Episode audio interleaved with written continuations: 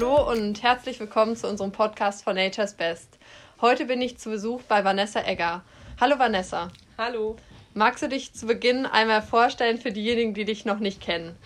Ja, hi, ich bin Vanessa, bin 34 Jahre alt und ich komme eigentlich, also ich komme aus dem schönen Westerwald. Ähm, zu mir gehören sechs Ponys ähm, aus ganz verschiedenen Rassen. Und ja, kennen tut man mich, weiß ich nicht, ob man mich kennt. Ich war 2021 als Trainer beim Mustang Makeover dabei und bin auch ähm, auf Social Media relativ viel unterwegs. Ja, cool. Dann sind wir mal gespannt, heute noch ein bisschen mehr über dich und deine Pferde zu erfahren.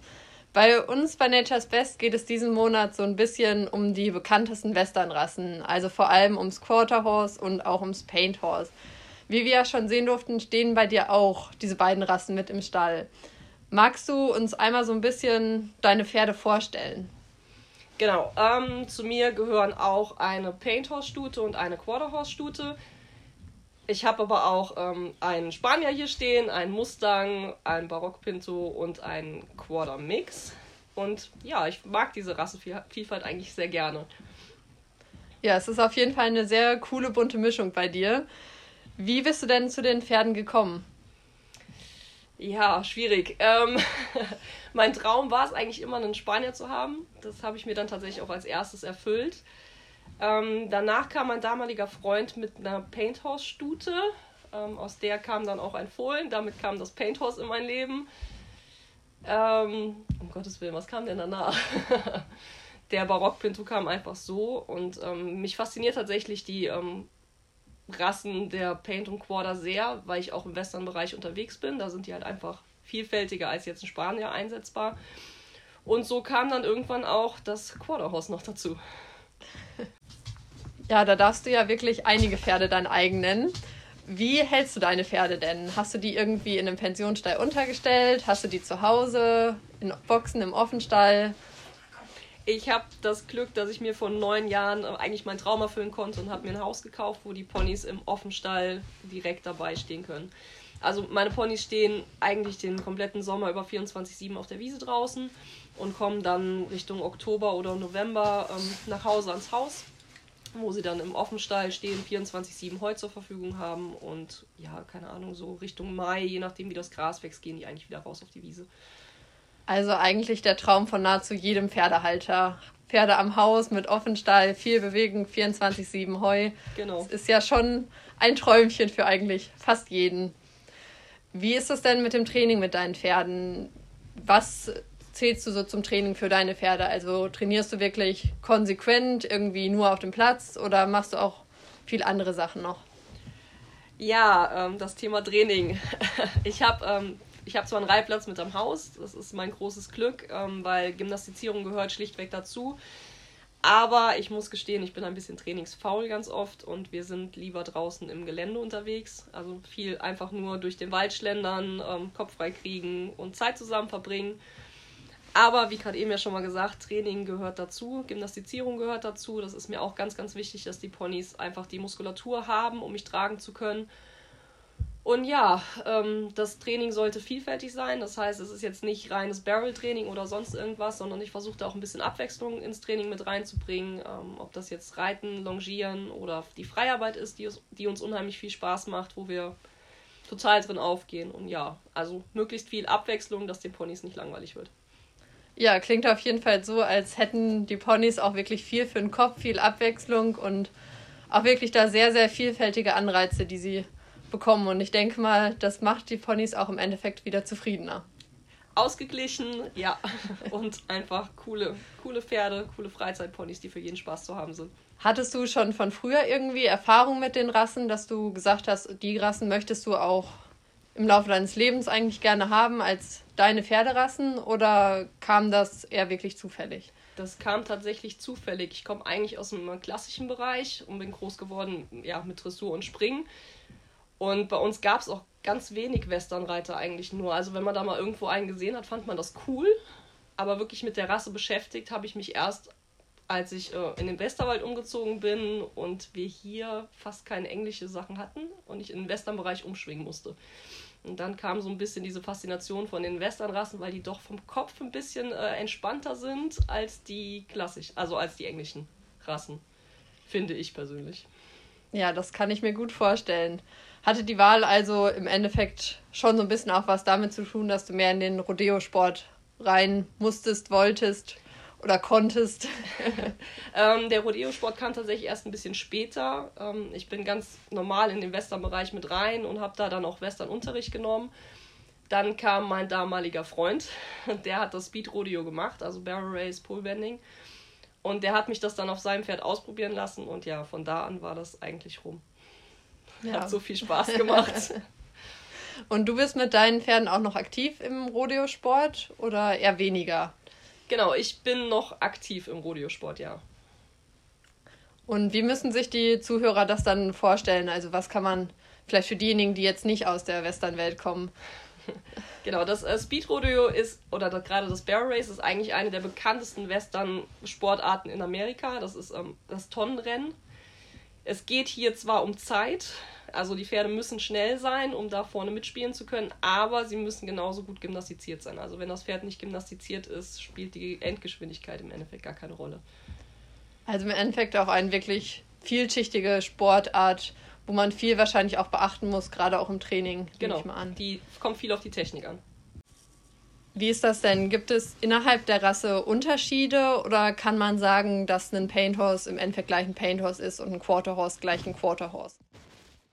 Nee, das kann man so ähm, nicht sagen. Also ich finde, bei den Paints hat man dieses Extreme nicht ganz so, zumindest ist mir das nicht ganz so bekannt, aber bei den Quadern finde ich es schon ziemlich extrem. Also der Ursprungsquader ist ja relativ klein, quadratisch praktisch gut, also wirklich kurz und muskulös. Wenn man jetzt aber so ein bisschen ähm, da reinguckt, in welche Sportarten der eigentlich unterwegs ist, also ob das jetzt Raining, Cutting, Hunter, Pleasure, was auch immer ist, sieht man schon ziemlich e extreme Unterschiede eigentlich vom Exterieur vom Pferd. Ähm, die Pleasure-Linien sind mittlerweile ziemlich groß, also alle über 1,60 lange Beine und finde ich, sehen schon mehr so ein bisschen Richtung Vollblut aus als wirklich Quarter. Und wenn man mehr so in die Cutting-Linie guckt, dann sind die immer noch relativ klein, kompakt, richtig schöne äh, Muskulatur. Eigentlich das, was ich eher so am Quarter mag. Und ich kann mir gut vorstellen, dass das Ganze dann auch immer unterschiedliche Ansprüche so ein bisschen an das Training und auch das Einsatzgebiet stellt, oder nicht? Ja, auf jeden Fall. Also gerade Cutting, die müssen ja klein, flexibel, wendig sein. Wenn ich mir da jetzt so ein 1,60 Pferd vorstelle mit ewig langen Beinen, ich glaube nicht, dass die so schnell rumkommen wie jetzt so ein kleines, wendiges, kompaktes Pferdchen. Könnte schwierig werden. Und was sicherlich da auch noch zu beachten ist, dass man da auch die Fütterung einfach individuell anpassen muss und man nicht sagen kann, dass nur weil man jetzt ein Quarter Horse besitzt, man da eine 0815 Standardfütterung machen kann, sondern auch da muss man wirklich individuell schauen, was man mit dem Pferd macht, wie das Pferd vom Typ her ist, vom Verarbeitungstyp, also von der Futterverarbeitung her und ja, was man selber für Ansprüche an das Pferd stellt. Ja, bin ich voll dabei. Es ist ja so, dass man bekanntermaßen bei gerade bei den Westernpferden so ein bisschen die Problematik mit dem PSSM im Endeffekt kennt. Ja. Hast du damit selber auch Erfahrungen bei deinen Pferden oder? Gott sei Dank nicht, nein. Die sind Gott sei Dank ähm, genfrei. Okay, also nehme ich mal an, hast du die auch nicht testen lassen oder? Ich habe testen lassen. ähm, ich meine, PSSM ist jetzt tatsächlich eins der bekanntesten und wenn man sich damit auch ein bisschen beschäftigt, man möchte eigentlich kein Pferd unbedingt mit PSSM im Stall stehen haben, wenn man ganz ehrlich ist. Also guckt man schon, mit was man züchtet und von wo man kauft. Ja, ansonsten auf andere Genkrankheiten bei den Western-Pferden wahrscheinlich dann auch mitgetestet ja, oder wirklich? Genau, es ist ja der Fünf-Panel-Test, den man macht und da ja. sind ja die fünf bekanntesten ähm, Genkrankheiten werden da einmal durchgetestet. Ja, was würdest du denn oder hast du schon mal Erfahrung mit solchen Genkrankheiten bei Westernpferden gemacht und könntest irgendwie so ein bisschen. Zum Glück tatsächlich persönlich noch nicht. Ähm, man hört es natürlich, aber selber gesehen habe ich es noch nicht, wenn das ein akuter Fall war. Ja, ich meine, ist ja auch eigentlich wirklich der beste Fall, wenn man selber davon verschont bleibt. Wie ist das denn bei dir fütterungstechnisch? Gehst du da irgendwie fütterungstechnisch besonders auf die Bedürfnisse von Westernpferden ein? Wie hast du dich da vielleicht rangetastet? Worauf achtest du besonders? Ähm, ja, Fütterung ist ja ein sehr vielschichtiges Thema und ich habe jetzt tatsächlich Glück, dass ich ähm, im Nature's Best Team ja auch bin und da bestens versorgt bin. Ähm, es ist sehr individuell. Das heißt, ich bin tatsächlich am Anfang hingegangen, als ich zu Nature's Best kam und habe auch eine Futterberatung machen lassen und habe mich dann dementsprechend da auch dran gehalten. Also das finde ich persönlich ganz wichtig. Es gibt so viele verschiedene Marken und Futtersachen und jedes Pferd ist anders und da sollte man schon spezifisch drauf eingehen. Ja, das ist auf jeden Fall so. Würdest du sagen, es gibt fütterungstechnisch was, wo Westernpferde oder Pferde, die im Westernsport eingesetzt werden, irgendwie besondere Anforderungen haben, zum Beispiel irgendwie eventuell einen etwas erhöhten Proteinbedarf, mehr Energie? Ich glaube, das ist auch so ein bisschen abhängig davon, was ich von meinem Pferd im Westernbereich möchte. Also klar, wenn ich mitten in der Turniersaison bin, dann fütter ich meinem Pferd natürlich deutlich mehr zu. Auch gerade, dass es Energie bekommt, als wenn sie jetzt einfach ähm, nur im normalen Training sind und keine Turniere gehen. Ja, ich denke, das ist natürlich auch wieder einfach, wo man tierindividuell so ein bisschen schauen muss. Genau. Dann kommen wir vielleicht auch mal noch auf den Mustang zu sprechen. Das fände ich persönlich auch einfach sehr interessant. Das ist ja im Endeffekt keine ganz übliche Rasse hier in Deutschland oder keine, die man viel im Einsatz findet. Hast du da fütterungstechnisch irgendwie nochmal besonders ein Augenmerk drauf gelegt, dass du da vielleicht so ein bisschen spezieller nochmal geschaut hast? Ähm, ja, also der Mustang, mein Mustang ähm, hat tatsächlich sechs Jahre lang frei in Amerika gelebt, bevor er ähm, über das Mustang Makeover hier nach Deutschland kam. Das heißt, er hat wirklich in der kargen Steppe gelebt.